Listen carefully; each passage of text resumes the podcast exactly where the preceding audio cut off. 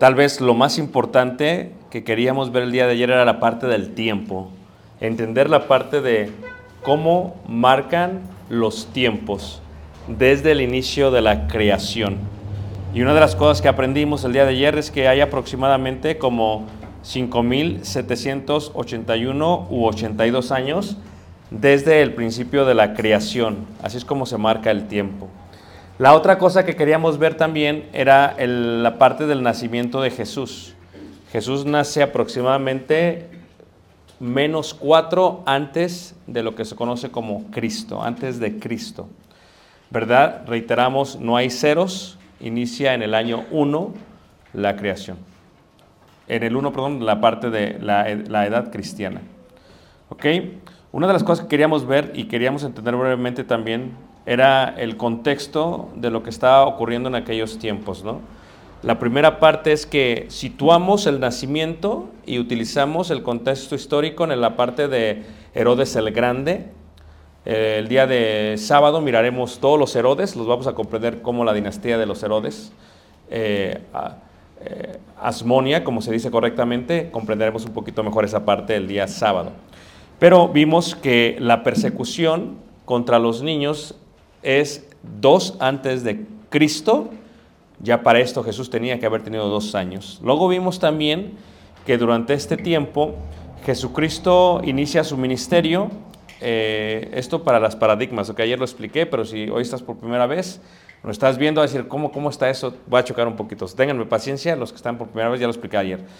Jesucristo inicia su ministerio aproximadamente por el, por el año eh, 27 antes de Cristo. Ok, y su muerte 30, y puse 30, 33 para que no chocara con la gente. 30 después de Cristo, el eclipse está conectado con el estudio eh, de las estrellas, de la luna, del sol, así que no hay duda. Y es cuando muere. Vimos también que había dos grandes maestros, tales como Hillel, que es el abuelo de Gamaliel, es el maestro más famoso eh, de una escuela bíblica o una escuela de la ley. Y vimos también a, a Shammai, que es el otro, y que muere también en el año 30, ¿verdad? Representando la muerte total de los rabinos o la muerte total de lo que sería el Antiguo Testamento para la entrada también del Nuevo Testamento. O sea que para los judíos no solamente era la parte de lo que Jesús ya les había dicho, sino también era la parte de lo que estaba pasando en el contexto de los que ellos respetaban como, como maestros. Vimos eh, el inicio de los días, cuándo inician los días, vimos lo más importante tal vez que son los dos relatos. ¿no? Tenemos el relato de los evangelios sinópticos, que es en este caso lo que se entiende como Mateo, eh, Marcos y Lucas. Y por el otro lado vimos el Evangelio de Juan. Y en el Evangelio de Juan lo que vimos fue realmente la parte de, de la diferencia. Juan está relatando la Pascua según la celebraban los judíos en el templo de Jerusalén. Y, este, y los, los evangelios sinópticos, Mateo, Marcos y Lucas, lo, lo muestran según la celebraban los esenios. Y vimos también ayer varios de los partidos políticos religiosos, tales como lo que eran los esenios, lo que eran los eh, celotes, lo que eran los saduceos, lo que eran los fariseos, eh, etcétera, etcétera. Entonces, los herodianos, ya vimos esa parte también. Entonces, vimos también el contexto de las lunas, que es la manera en que ellos celebran los tiempos. Está basado en un calendario lunar. Siempre es así, siempre va a ser así, ¿ok? Para ellos, por eso su calendario es un poquito más exacto que nuestro propio calendario. Y entonces dijimos que el Evangelio de Juan, escribiéndolo en, en, en Éfeso, en la parte de Turquía, como lo escribe en Éfeso, son 35 años aproximadamente después, pues realmente no describe una forma cronológica, pero sí describe todos los detalles. No está enfocado en describir esto pasó el lunes, esto pasó el martes, esto pasó el miércoles, está enfocado en mostrar los sucesos que hizo Jesús durante la última, durante la última semana. Vimos también brevemente en una forma, eh, eh, de alguna u otra manera, cómo estaba Jerusalén, cómo era Jerusalén, para la comprensión total de, de, dónde está el templo, dónde está el barrio de los esenios, dónde está el aposento alto, dónde está la casa de Caifás, todo esto para mostrarlo. Y una de las cosas que vamos a entender de una manera eh, mucho mejor, eh, mucho más amplia, cuando entremos a la parte de la muerte, es la situación de cómo está Jerusalén. ¿okay? Esto es Jerusalén, una vez más, en el tiempo del Señor Jesús. ¿okay? Esto es el monte Moría. El monte Moría es el lugar donde iba a sacrificar a Abraham, a, su hijo Isaac, ¿verdad? En la piedra que está aquí, en esta piedra que está ahí, se, se deja el, eh, el, arca del pacto. Eh, no solamente se lo indica la Biblia, pero en una forma arqueológica, si tú visitas el Domo de la Roca el día de hoy y vas a la parte del sótano donde está la piedra todavía, está literalmente en forma eh, rectangular las medidas del arca, porque cuando se sentó el arca al parecer se fundió la piedra. Está literalmente, todavía lo puedes ver hasta el día de hoy, no es el seminario el día de hoy de eso, pero se puede ver, tenemos fotografías de cómo se ve literalmente el rectángulo de las medidas exactas del arca del, arca del pacto. Es el lugar santísimo, ¿ok? Entonces, lo que tenemos que entender una vez más, esto es el, eh, eh, lo que era el Monte Moría, ¿verdad? Eh, vemos la entrada de este lado, vemos el Getsemaní, vimos lo que significaba ayer, vemos aquí el Monte los Olivos, el Valle de Cedrón o Kedrón o Yoshafat, ¿ok? Y de la parte de la izquierda, ¿ok? En la parte baja, esto es lo que es la ciudad de David, ¿ok? Aquí vivía David, acá está eh, el terreno que compró, ¿verdad? Que dijo, no, no ofrece a Dios sacrificio que no me cueste. ¿Verdad? Aquí tenemos una puerta, es la puerta de las aguas. El que se aprenda las puertas de memoria, eh, vamos a regalarle eh, una, una, copa de madera de olivo que trajimos de Israel. ¿Ok? El que se aprenda las puertas, ¿ok? ¿Ok? Pero el que se las aprenda, pero no nomás de memoria, sino que le diga, a ver, ¿qué puerta estaba aquí? ¿Ok? ¿Listos? Aquí está la puerta del agua, porque es donde está el estanque de. ¿Okay? Aquí está la puerta de los esenios, porque es donde está literalmente lo que se conoce como el barrio de los qué? De los esenios. Aquí en la parte de enfrente está la puerta de Susa, o la puerta del este, o la puerta qué? Del oro. Aquí en esta parte está la puerta de las ovejas. Y hasta ahorita hemos visto ya cuatro puertas. Esenios, aguas, este y las ovejas. Esto es importante para la última semana de Jesús. ¿Están listos? Ahora, cuando veamos la parte de la calavera, la palabra calavera es un término en español. La palabra en griego es cranion. Cranion es lo que se translitera como cráneo. Griego, cranion. Golgota, arameo. ¿Ok? Y Calvario es latín. Calvario es en latín calavera. ¿Ok? Entonces, ¿por qué se le llama el monte Calvario? O el monte del cráneo? O el monte de la Gólgota. ¿Ok? Porque cuando sitúas la ciudad de Jerusalén, ¿listos? Está, una vez más, la esencia total del cuerpo físico humano.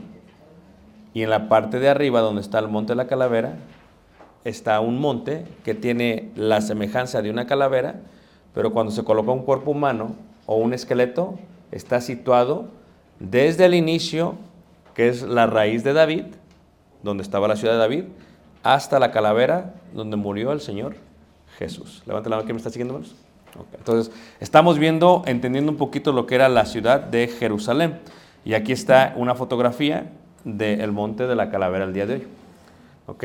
Entonces pueden verlo de esta manera, los ojos, la nariz y la boca. Ok.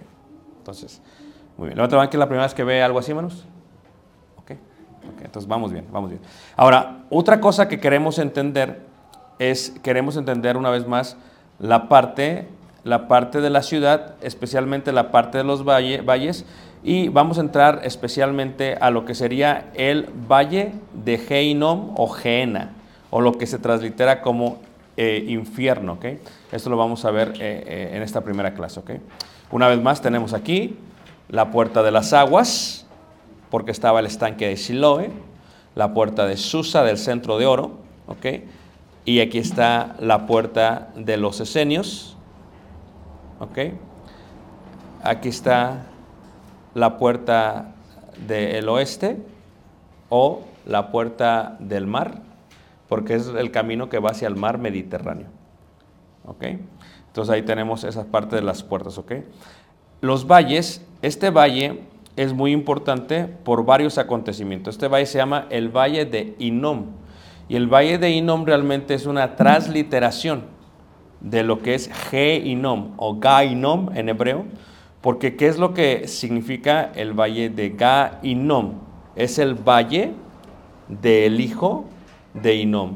Según el libro de Josué, capítulo 15, versículo 8, estaremos en la hoja o en la página 154 del ministerio de Jesús.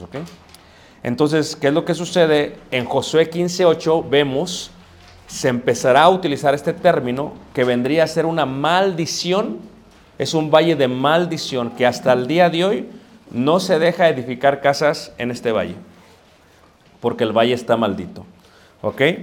Dice ahí eh, en el versículo eh, en, en Mateo 25, 46, e irán estosal castigo eterno y los justos a la vida eterna, versículo 46. Este es el término que se utiliza en el Nuevo Testamento. Tienen que entender ustedes que todos los nombres de los lugares son hebreos. Y luego, cuando se gobierna por el imperio griego, lo que hacen es que se empieza a transliterar muchas cosas. Y luego cuando vienen los romanos, los romanos hablan griego, pero ellos hablan más el latín. ¿Ok? Entonces, este valle es el Gainom en hebreo. Se translitera en griego el Geena. Vienen los eh, romanos y es el valle más bajo y le llaman el, el inferior. ¿Ok? Gainom, Geena, inferior, lo mismo. ¿Ok? Y luego, cuando se translitera en la parte de la vulgata, pasa de ser inferior a infierno. ¿Ok? Así es lo que sucede con este valle. Entonces, ¿pero por qué está tan maldito? ¿Ok? Porque Geinom es un lugar maldito donde ciertos israelitas y sus reyes fueron infieles. ¿Y qué era lo que hacían? Quemaban a sus hijos vivos para el dios Moloch. ¿Ok? Entonces, literalmente los quemaban. Esta tal vez no es la mejor figura, hay unas mejores todavía. Pero literalmente los bebés los traían, los aventaban sobre este horno hecho totalmente de, de bronce, ¿verdad? Y se quemaban mientras gritaban. Y como era a un dios, a un dios cananeo, ese lugar empezó a verlo el pueblo de Israel como maldito. ¿Ok? Como maldito. ¿Ok? Como era un lugar maldito, como dice ahí, segundo libro de Reyes 23, 10, Asimismo profanó a Tofet, que está en el valle del hijo de Inom. ¿Sí? Si tú lo lees en hebreo es Inom. ¿Verdad? Dice, para que ninguno pasase su hijo o su hija por fuego a Moloch. El dios Moloch, una imagen con altares de fuego, donde los hijos de los israelitas sacrificaron a los hijos. Esto creó la idea general que tiene que ver con el que los seres humanos sean quemados en las manos de Moloch y por los enviados sacerdotes. Que empezó a hacerse una idea de que este lugar está totalmente ¿qué? Totalmente maldito. ¿Qué es lo que hacen? Que este lugar se hace un basurero. Un basurero. Y en aquellos tiempos, ¿qué se hace? ¿Dónde se lleva la basura aquí en León? ¿Ah? Allá. Entonces se lleva allá. ¿Se quema? No, la entierran. Ok. Pero en aquellos tiempos la quemaban. Pero hay otra cosa. Cuando había seres humanos que no eran judíos, hay veces no tenían para enterrarlos, para darle, como decimos, santa sepultura, y los iban a quemar ahí. ¿Ok? Y cuando los romanos mataban a ciertos malhechores crucificados, y a veces no morían, estaban medios moribundos, los echaban ahí. Y entonces cuando una persona está moribunda, ¿qué es lo que hace cuando está siendo quemado? Grita. Es tan fuerte su dolor que rechina los quemados, los dientes. Esta era una expresión muy dada, ¿verdad? Jesucristo utiliza esta idea en Lucas capítulo 12, versículo 4, cuando dice, pero os enseñaré a quién debéis temer. O sea, ¿a quién? No temáis al que puede quitarle la vida al cuerpo, sino aquel que tiene el poder de después de quitarle la vida al cuerpo, tiene poder de echar a dónde? Al infierno. La palabra de Jesús en Lucas, escrito totalmente en griego, ¿verdad? Es gena. En hebreo, gainom. Si lo está viendo en latín, el inferior. Cuando se traduce, infierno. ¿Ok? ¿Por qué? Porque se echaban los cuerpos, se quemaban, a veces estaban moribundos, estaban gritando, y este olor y este grito y este crujir de dientes y este llanto lo podía oír la ciudad. ¿Ok? No solamente eso, cuando un cuerpo se descompone, se convierte o se lo comen qué? Los gusanos. ¿Ok? So, Je- Jesús utiliza esta idea para decir que donde el gusano no muere y el fuego no sé qué, apaga. Esto es algo que ellos podían entender bien para utilizarlo en la parte de la, de la eternidad. ¿Ok? Ahora, lo que realmente para ellos viene a ser como el Seol, y lo cantamos ahorita, liberando mi alma de qué?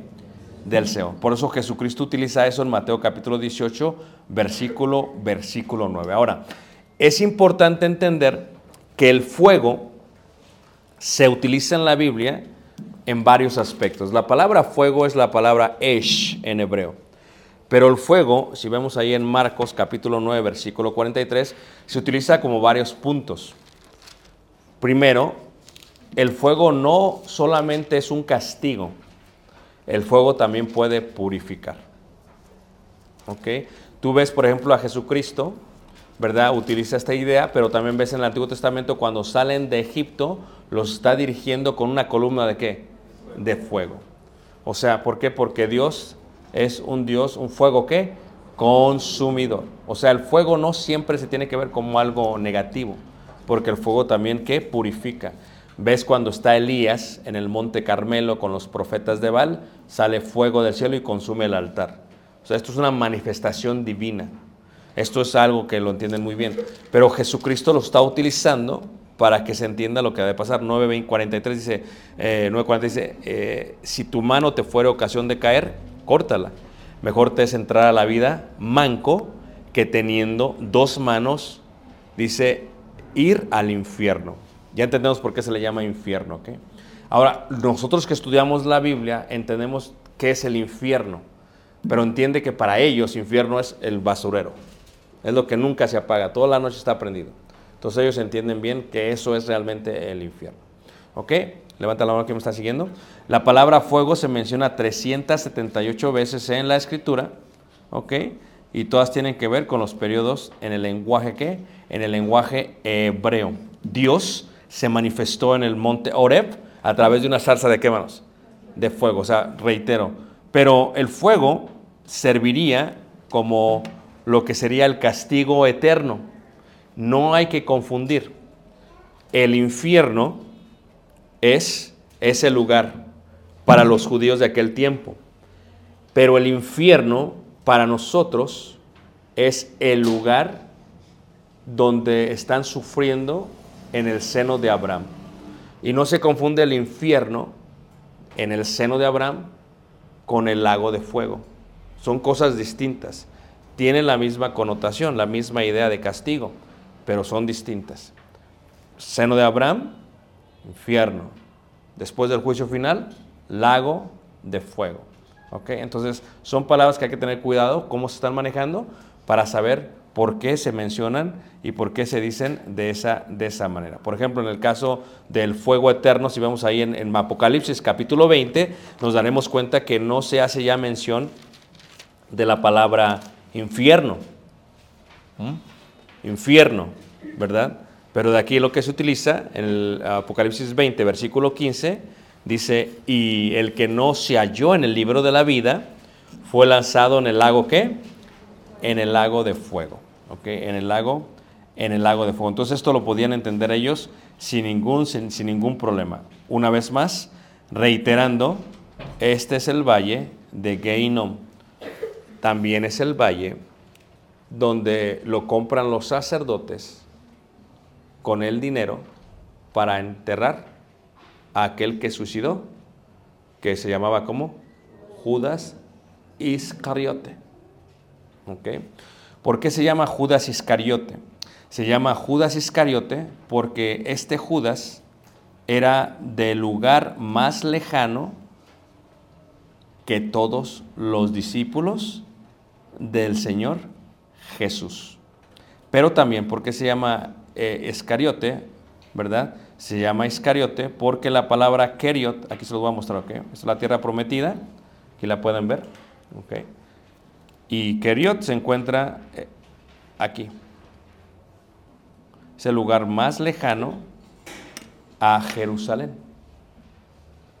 Y ese lugar, la palabra Keriot, eh, viene del vocablo que significa ahorcado.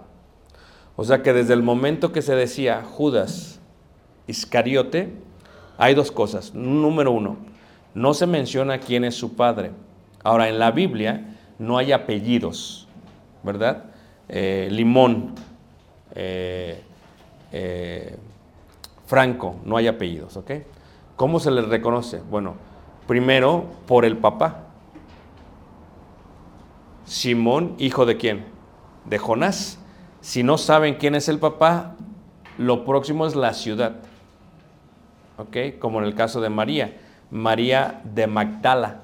Magdalena no es un nombre, es torre significa. Porque había una ciudad en el mar de Galilea que tenía una torre. Son María de Magdala. Luego se tradujo a María Magdalena. Y si no se sabe la ciudad del, del país, como José de Arimatea. Así es como lo manejan ellos. Pero, ¿qué sucede?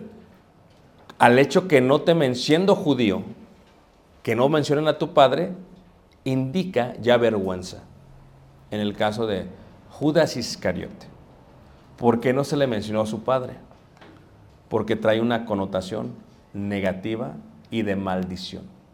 Algo pasó en Judas con su papá que en la cultura judía dice o se fue de la casa o salió mal de la casa o de tal manera que se, se separó totalmente de su papá para que ni siquiera se le conociera como a su papá.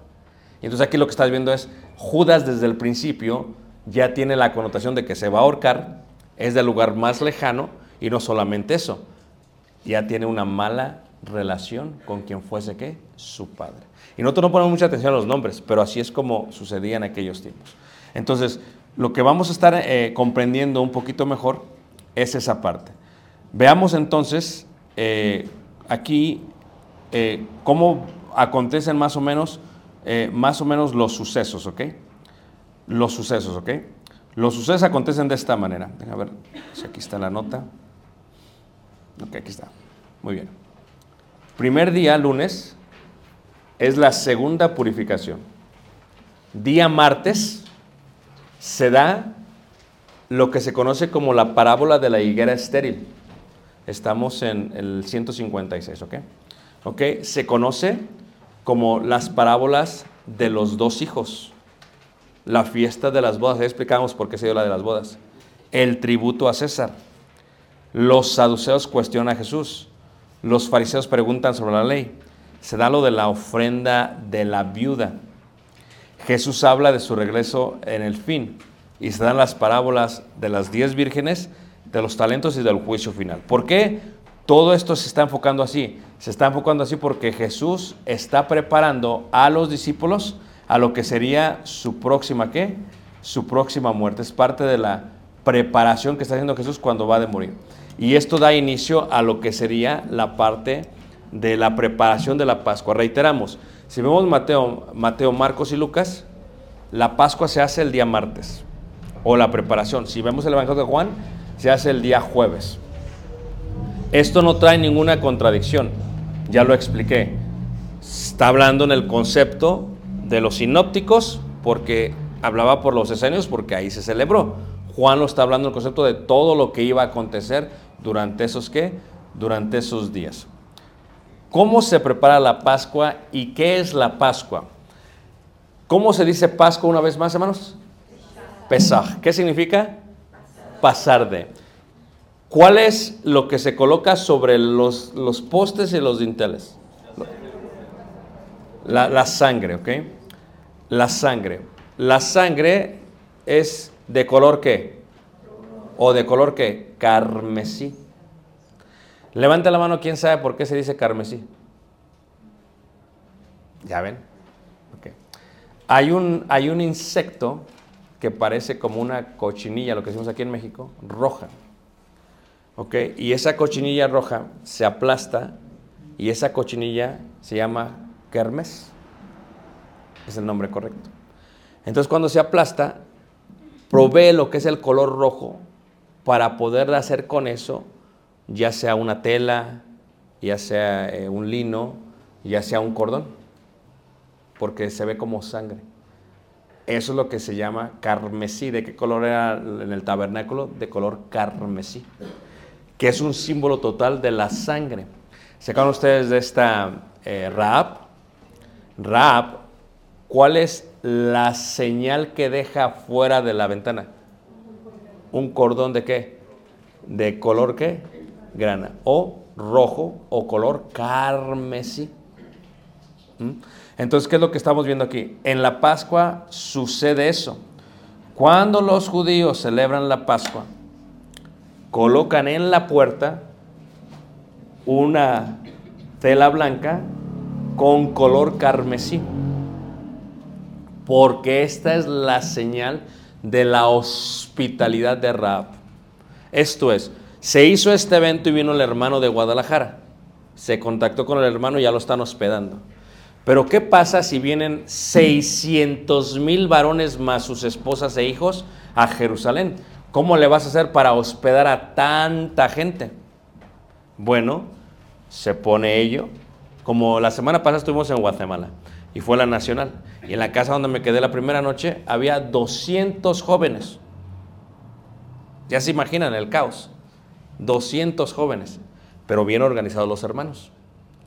Pero si son 600 mil, todos los judíos tenían que dar este hospedaje y eso no solamente les daba la parte de el hospedaje, pero también la parte de celebrar la Pascua con ellos. Es el Pesaj. Ok, es el Pesaj. Levante la mano quien sigue aquí. ¿Cómo se hace el Pesaj? Lo que se hace es que se va a utilizar un triclinio. Y tú dices, ¿qué es eso, hermano? Es esto que está aquí. Un triclinio es una mesa antigua que es muy baja y los asientos están en derredor. Y los asientos, esto sucede en el Medio Oriente, es muy normal. Nosotros cuando estuvimos en la Odisea y fuimos saliendo de la Odisea, de Caleb, Tal y yo, pasamos a comer. Y eh, comen todavía en triclinios. Y entonces tú te sientas y pides la comida y ¿qué es lo que pasa? Pues te sirven de comer, te traen tu tecito, te preparan, te relajan, y ya cuando acabas te traen un tecito caliente, ¿verdad? Y nos dice esa, le digo, ¿nos puede dar la cuenta? Dice, no, después, pueden dormirse un ratito. Amén, hermanos. ¿Qué sucede? Aquí comemos pozole y sigue el hermano despierto, no. Entonces, ¿qué? Porque da el mal del qué? Del puerco. Y a algunos da- les da el mal del jabalí. Es el puerco salvaje. Entonces, ¿qué es lo que pasa? Tú comías, tú te acuestas a dormir. Eso es muy normal en el Medio Oriente. Entonces, ¿qué es lo que pasa? Se celebra la paz con un triclinio en el aposento alto. ¿Ok? Los doce discípulos, ¿verdad? Y está Jesús. A un lado está quién? Juan y al otro, Judas Iscariote, el más lejano y el más cercano. Y enfrente a mano derecha está quién? Pedro. ¿Y cómo sabemos? Porque la Biblia lo dice. Y dices, ¿cómo? Tienes que situar toda esta parte. Ahora, ¿cómo sabemos que Judas estaba al lado? Porque metió su mano en qué? Para tomar de qué? Del pan. Ahora, lo que tú tienes que entender es que para la celebración de la Pascua, reiteramos, en la noche a la segunda vigilia suben todos los varones al techo y desde ahí cantan, y esto ya lo vimos ayer. ¿Ok? Tienes que entender este concepto. La celebración de la Pascua no solamente se trata de vamos a celebrar la Pascua ya, se trata de aprender lo que hizo el pueblo de Israel. ¿Ok?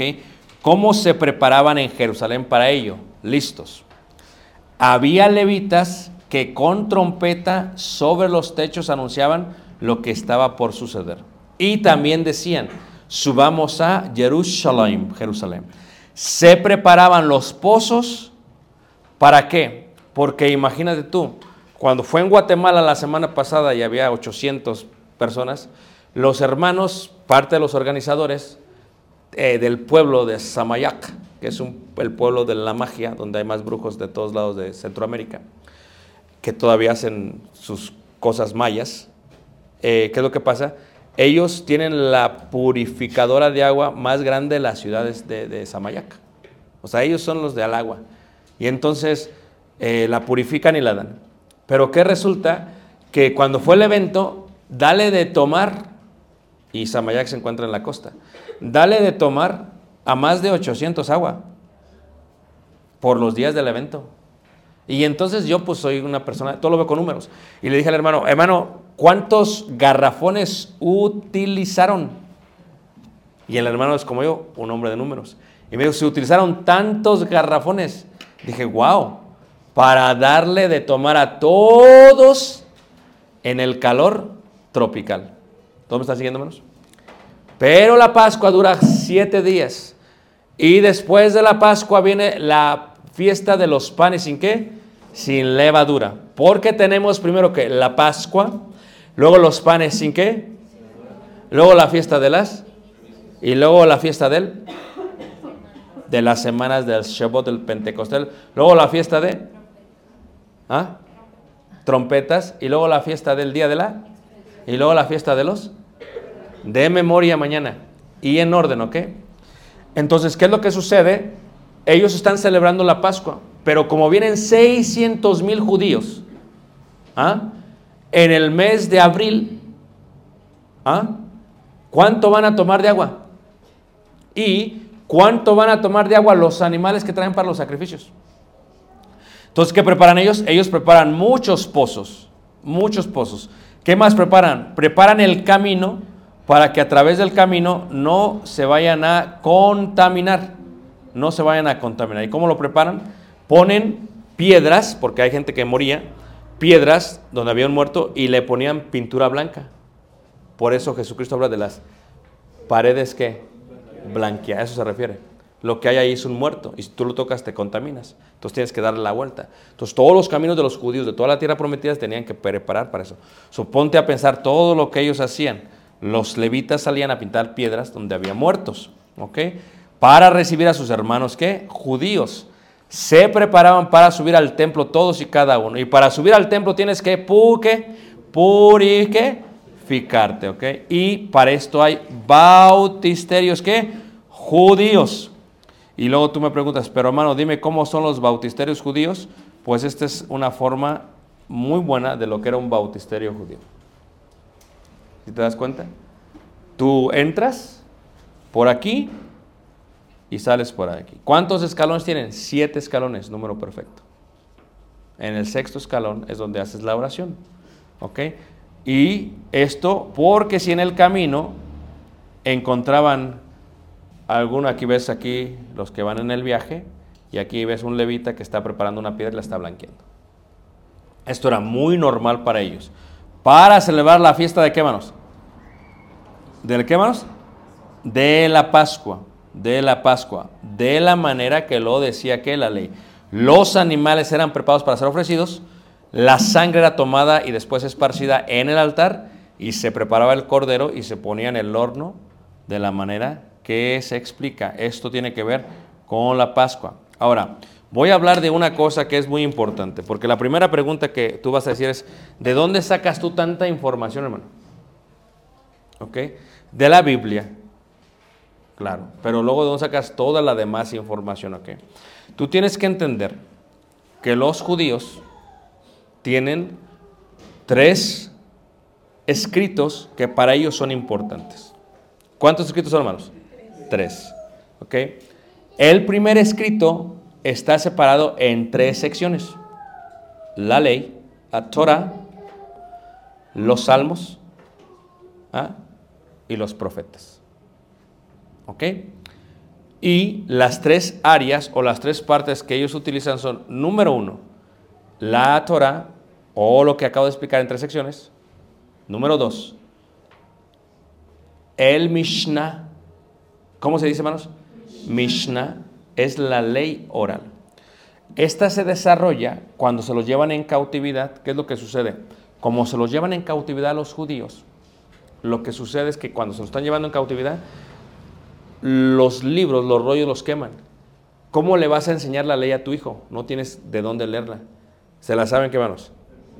Y se la pasan en forma qué? Oral. Y luego eso se escribe y eso es lo que sucede. Como la ley, ¿qué manos? La ley oral. Levanta la mano aquí, me está siguiendo, ¿quién está aquí todavía? Ok, entonces eso es lo que ellos deciden hacer o deciden tomar para que no haya ningún problema. Y la otra es lo que se conoce como el Talmud. ¿Cómo se le llama, hermanos? El Talmud. ¿Y qué es el Talmud? El Talmud es la interpretación de la ley oral. El Talmud es la interpretación de la ley, ¿qué hermanos? De la ley oral. Eso es lo que es el Talmud. ¿Y cuántos libros tiene el Talmud? El Talmud, hay dos tipos de Talmud, ¿ok?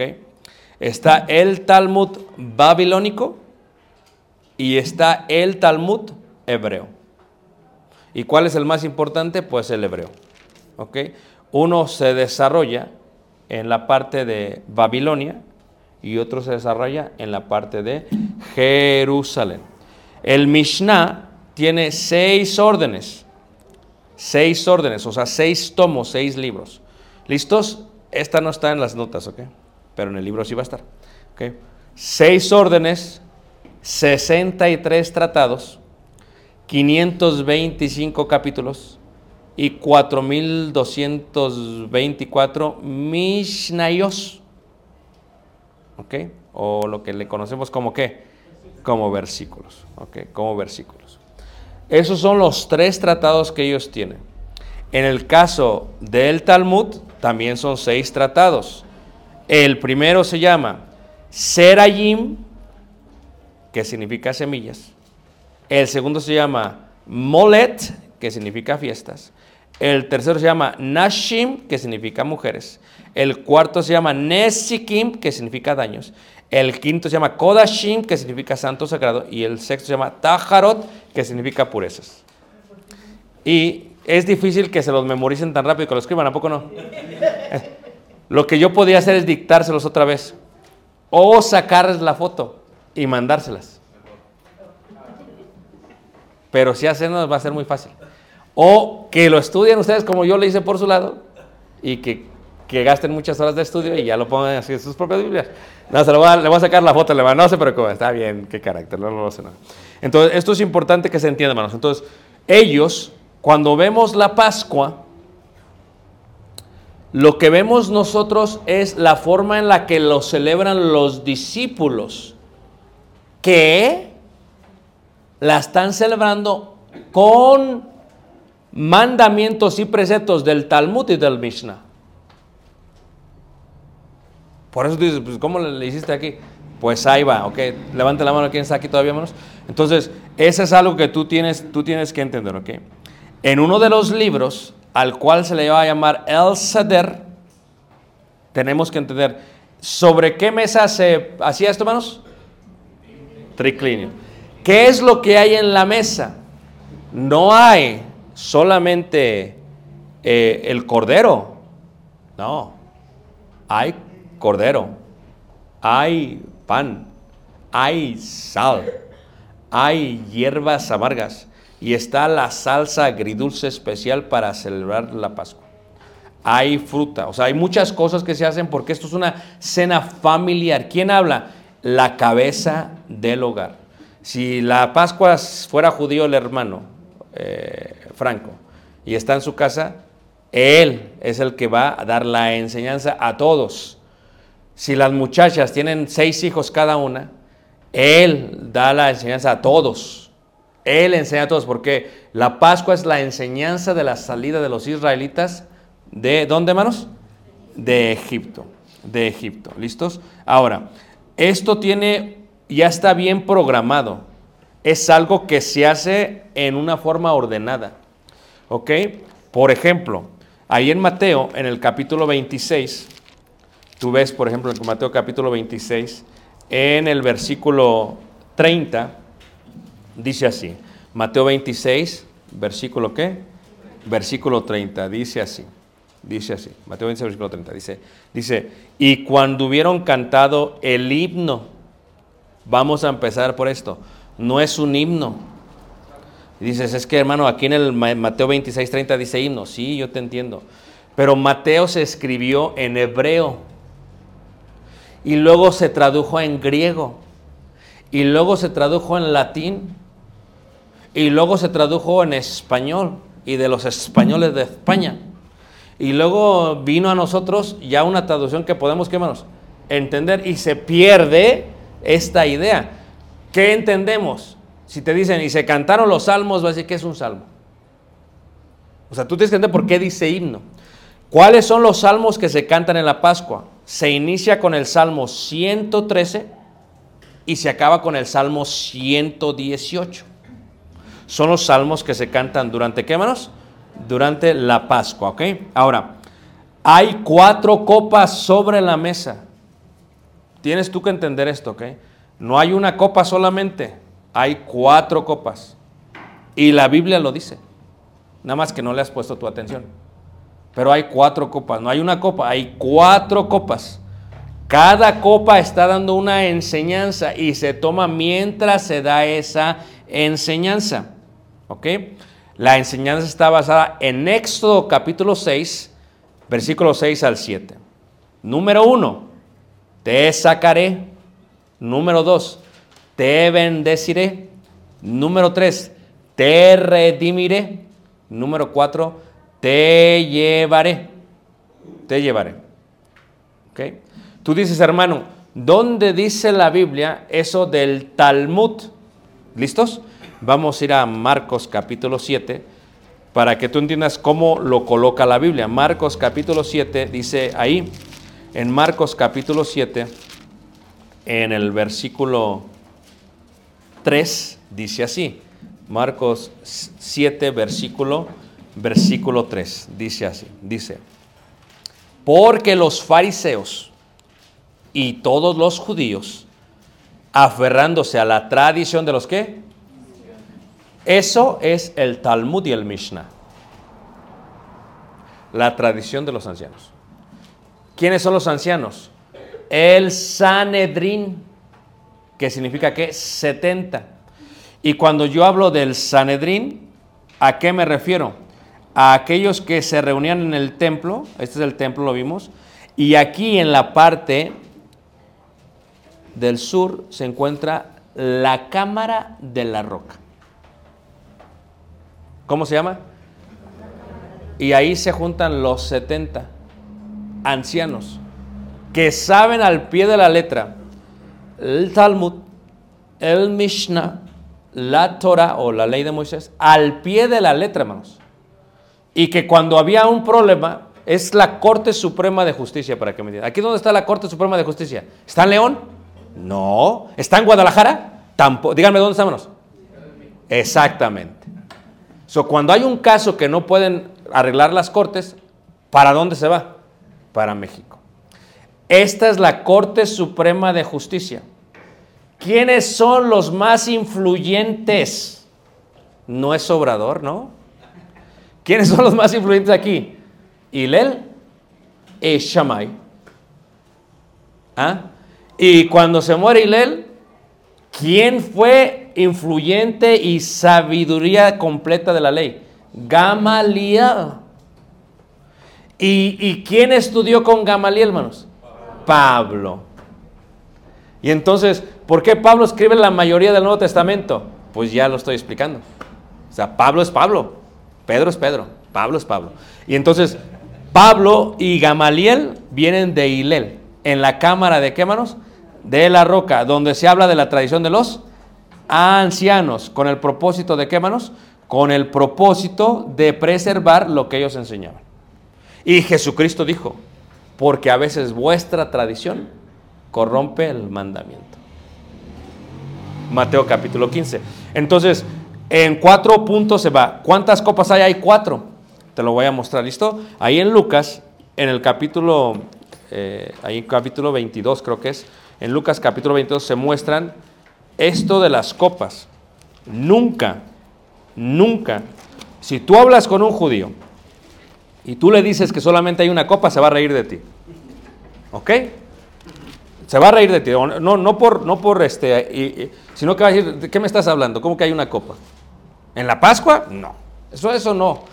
Eso lo ves en los libros judíos desde el quinto siglo antes de Cristo hasta el día de hoy. Una copa no, es una locura. Es una locura. Es algo que te enseñaron a ti y tú te lo metiste en la cabeza. Es una locura. Los judíos, ves aquí como dice Lucas capítulo 22, fíjate, ¿ok? Versículo 14, dice, cuando era la hora, se sentó a la mesa. Nosotros mexicanizamos la Biblia. A ver, uno piensa en la mesa y piensa que, pero la mesa es el qué? El triclinio. Si no, a ver, ¿cómo se puede acostar Juan? O sea, tú te imaginas en una mesa normal y después de comer pozole y que se acueste Juan, no. No, es posible, o sea, no se cae. Pero en el triclinio es muy cómodo. Porque después de comer, ¿qué pasa, hermanos? Qué bonito, ¿a poco no?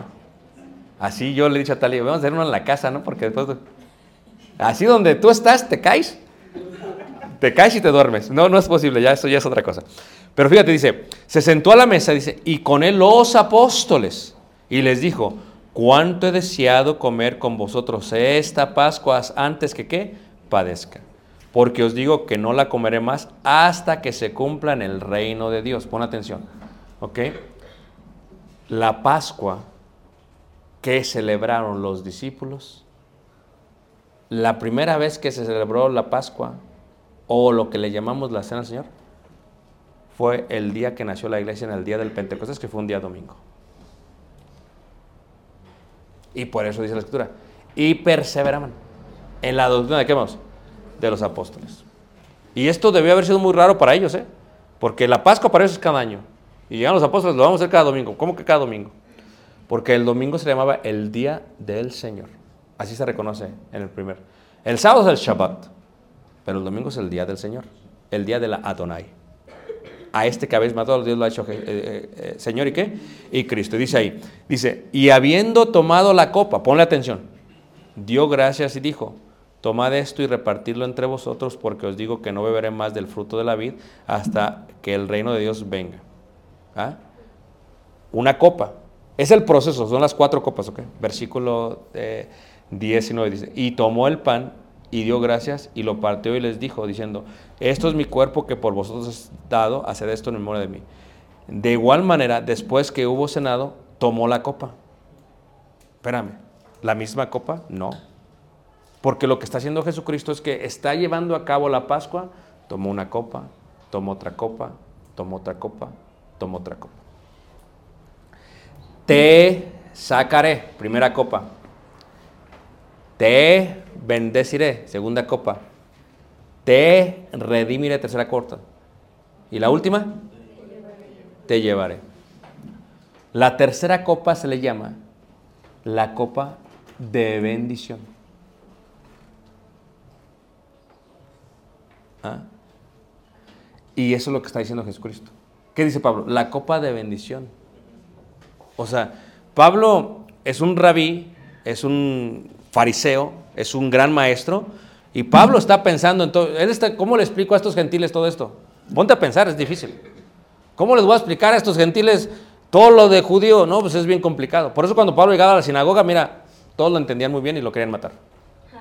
Pero los gentiles, ok, pues como que quién sabe qué dijo Pablo, pero ahí está. Pero ya, cuando ves con los judíos, él está hablando de cosas que ellos entendían muy bien. Ahora, fíjate el cambio. La cena del Señor para la iglesia, correcto. ¿Por qué? Porque la cena del Señor es un mandamiento nuevo a el pueblo de Israel nuevo. Que no está acostumbrado una vez que al año, sino cuando... ¿Qué se le va una vez al año? El cordero y la salida. ¿Cuándo fue dado el Señor Jesús? El, el- el viernes. ¿Cuándo resucitó? El día del Señor. ¿Qué vamos a recordar? Su, su resurrección. Y por eso, cada que toma, comáis y bebé, anunciáis la muerte del Señor hasta que qué? Cuarta copa. Te llevaré. ¿Sí ves cómo está todo ahí? Nada más que no le ponemos mucha atención. Ahora, en la primera copa dicen los niños. Los niños preguntan, porque los niños tienen que aprender, porque ellos no... eh, eh, a ver, la generación que viene la generación de cristal, dicen, ¿a poco no? Y dicen que la generación, la de hierro, la buena, se está muriendo. La que educó a sus hijos sin educación y les enseñó valores. ¿Están todos de acuerdo, hermanos? Y luego ya viene la otra. Y dice un dicho árabe, ¿verdad? Malos tiempos crean hombres fuertes. Hombres fuertes crean buenos tiempos. Buenos tiempos crean hombres débiles. Hombres débiles crean malos tiempos. Y otra vez se repite. ¿Me siguen todos? Así pasa. Ahorita estamos, es un desastre total. ¿Por qué? Porque ahorita no hay educación en las escuelas. Es más, antes ibas tú a la escuela y, que se enojaba el, el, eh, el niño, le hacía algo y le decía al papá, dele, dele, como si fuera yo, dele. Y no sé quién de ustedes, eh, aquí cuando fue a la escuela, no sé si aquí en León eran abusivos como en Ciudad de México, pero ponías la mano así. ¿A poco no? ¿Alguien la puso así, manos? ¿Y con qué le daban, hermana? Con la regla. ¿O con él? Y duele. Y no es como que ibas a la casa, mamá me pegó, porque también te pegaban. ¿O no es cierto? Cuidado con que... ah, Pero ahora le dices, le pe- tocas, es más, cuando hay una conferencia, cuando hay una eh, junta de papás, con los entonces llegan los papás bien molestos, no, que mi hijo, que usted, que esto, y que... O sea, fíjate lo que estamos criando, lo que estamos educando. Entonces los judíos tienen el concepto de las fiestas ceremoniales para enseñarles a la próxima generación lo que Jehová hizo por ellos, iniciando por la Pascua. Entonces, ¿qué es lo que hace? Los niños preguntan, ¿por qué esta noche es diferente que otras cuanto el pan es sin levadura? Porque ellos no pudieron esperar a que se inflara el pan. Porque ¿qué hace la levadura? ¿Quién le gusta aquí la repostería? Mi esposa hace un pastel de coco, manos. Bárbaro. No, no está, no está, aquí está ya, voy a presumir, ¿ok? No debería, pero. En las últimas dos semanas tuvimos convivio, matrimonios, y llevó pastel de coco. Y se aventó luego, luego convivio en toda la iglesia y otro pastel de coco, manos. Mira, de los postres, se fue. Y entonces, yo sigo la escritura, ¿los postreros serán qué? Primeros. Entonces, entonces, yo me voy hasta adelante. Yo- ya la iglesia sabe que yo rompo la línea del postre. ¿Por qué? Porque siempre hay que arriesgarse porque te puede dar diabetes, pero eso es otra cosa. Entonces, yo rompo el postre y hay que agarro, pues agarro mi, mi pedacito. Pero ¿qué es lo que estoy diciendo, hermanos? Cuando le pones levadura, ¿se qué? Se infla. El pecado eterno. La soberbia. El pecado eterno. La humildad es otra cosa. Es el, atributo más bello de Jesús. ¿Verdad? Entonces, ¿qué es lo que sucede aquí, hermanos, cuando vemos? Preguntan ellos, ¿por qué comemos pan sin levadura? Y contesta el papá de la casa, la cabeza del hogar. Pero ¿quién está hablando aquí? Jesús, porque Él es la cabeza de todos. Y le está explicando. Y, bueno, dijo, porque ellos no pudieron esperar a que se inflara el pan. Luego dice, ¿por qué las otras noches tomamos toda clase de hierbas, pero esta noche es amargas? Ahora, es muy bonito porque uno puede poner un triclinio, no lo pude hacer porque pues, no tenemos el tiempo. Y en el triclinio, ¿qué es lo que hacemos? Pones hierbas amargas. Y luego hacen una salsa, eh, tiene varios ingredientes, ah, parte del ingrediente es rábano, y le ponen miel y son muchos ingredientes. Es agridulce, es lo que se dice en inglés sweet and sour, agridulce. Y entonces, ¿qué es lo que pasa? Los, chinos comen mucho las cosas agridulces. ¿eh? Entonces, ¿qué es lo que pasa? Agarra la hierba amarga, porque los judíos enseñan en varios aspectos. No solamente en la forma visual, no solamente en la forma auditiva, no solamente en la forma de tocar, con, con el sabor. ¿Y qué es lo que hacen? Agarran y las hierbas amargas y las ponen y las comen y los niños, oye, ¿qué está pasando? ¿Y qué dice? ¿Por qué? Dice, para recordar la amargura de la esclavitud. Fíjate. Y luego dice, pero ¿por qué esta noche remojamos nuestras verduras dos veces y las otras ni una sola? Primero en agua salada, porque reemplazamos las lágrimas por gratitud. ¿Verdad? Y aquí está la receta, ¿listos? Eh, apúntale, porque la hagas a los hermanos un día y que a ver si es cierto, para que sepan que dice, se llama el jaroset, una mezcla dulce de nueces y vino. Y cuando digo vino hay que especificar jugo de la vid, que hay dos tipos, el que ya embriaga y el que no embriaga. Nunca en la Pascua se utilizó vino que embriaga. Para los amigos que me escuchan en los lugares que le echan un poquito de él. En la Pascua está condenado por el Talmud, la Mishnah, es jugo de la vid. Por eso en el libro dice, tomó el jugo de la vid. Es correcto, porque se está traduciendo para nosotros. Y luego dice, ahí, dulce nueces, hay otras cosas que tenemos ahí, dice, endulzamos la amargura y el sufrimiento para disminuir el dolor. ¿Por qué esta noche nos reclinamos sobre una almohada? Y dice, porque solo los que se reclinan sobre almohadas son qué? Son libres. Después de las copas se servían los vegetales y a pesar de ello el cordero estaba a la mesa, pero no se necesitaba comer más que del tamaño de un olivo o del pulgar. Todos lo tenían que comer. Entonces lo que tú tienes que entender es que fue un shock para los discípulos, los apóstoles, porque Jesús cambió todo eso. Y por eso Pablo dice, y lo dicen los demás, dice, dice, eh, dice, porque yo recibí del Señor lo que también os he enseñado. Lo que hizo es que cambió toda la dinámica. Cambió todo el orden de la Pascua. Y ahora, ¿qué es lo que hace Él? Él dice, tomad, comed esto es mi cuerpo, que por vosotros es que ya no toma, porque ahora Él es el Cordero. Y el pan es su qué? Su cuerpo. ¿Verdad? En el ceder, uno de los tomos dice, eh, la cabeza del hogar tomaba el pan y decía, este es el pan de aflicción. Dice, cualquiera que tenga hambre, venga a comer de él. ¿Y qué es lo que está diciendo él? Eso es lo que se decía y se dice hasta el día de hoy cuando hacen Pascua. Este es el pan de aflicción. Él dice, este es mi cuerpo. Porque el que va a ser afligido es, ¿qué hermanos? Él. El que tenga hambre, venga a comer, ¿qué? De él. Comed. Y ellos ya habían entendido esto, esto del pan que descendía de dónde, hermanos? Al principio la celebración de la Pascua sucedía en una forma doméstica con el sacrificio del cordero. Y fue después de las reformas del rey Josías que se trasladó hacia el templo, donde los hornos se hacían afuera del templo para poder preparar los corderos. Esto sucedía cada año y eran construidos especialmente para ellos. Se utilizaba una hierba amarga para recordar la, amargura, la, amarga esclavitud. Algunas eran eh, la, la planta malva, que es con lo que se hacen los bombones. La otra era la chicoria, los rábanos. Esto se mezclaba con el aroset, era hecho de uvas, trigo, higos, olivos, granadas, almendras y chabacano. O sea, hacen la mezcla agridulce y la prueban. Y la prueban los niños. Y los niños, pues imagínate, amargado. Ah, así como sientes, sintió nuestro pueblo cuando estaba en Egipto. Ellos están utilizando el sabor para enseñar, y reitero, y se cantan los salmos 113 al 100 qué? 18. Hasta el día de hoy todavía cantan los mismos salmos, y a esto se los conoce como el Halel. Halel. Porque, ¿Por qué Halel? Porque el hebreo, cuando dices Hal, hay un grupo de hermanos que cantan muy bonito de Tennessee que se llaman ah, Hala. Hal. Hal en hebreo es invocar. En la Biblia, cuando ves la primera vez que alguien canta, la palabra que se utiliza es Hal. E invocaron el nombre del Señor. Entonces, el Jaleel son esos salmos que se cantan durante esa forma. Y la última era la copa de Elías. Y la copa de Elías, se le llamaba así, es puesta en la mesa para recordar la venida del Mesías.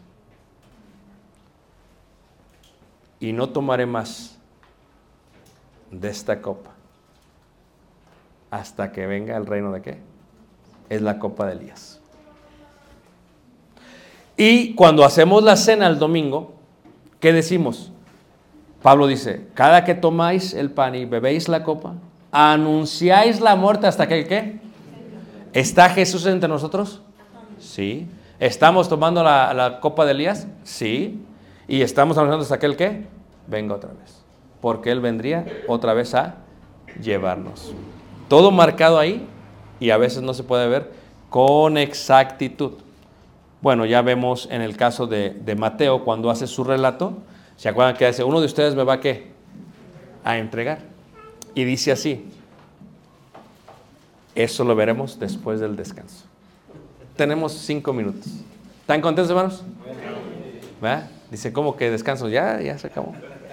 Entonces vamos a tener un descanso, hermanos, y regresando estimulamos con algunos obsequios. Y vamos a dar la primera copa de madera de olivo de Israel. ¿A quién? Al que le diga lo que le pregunte y me conteste bien. ¿Ok? Dios les bendiga, hermanos.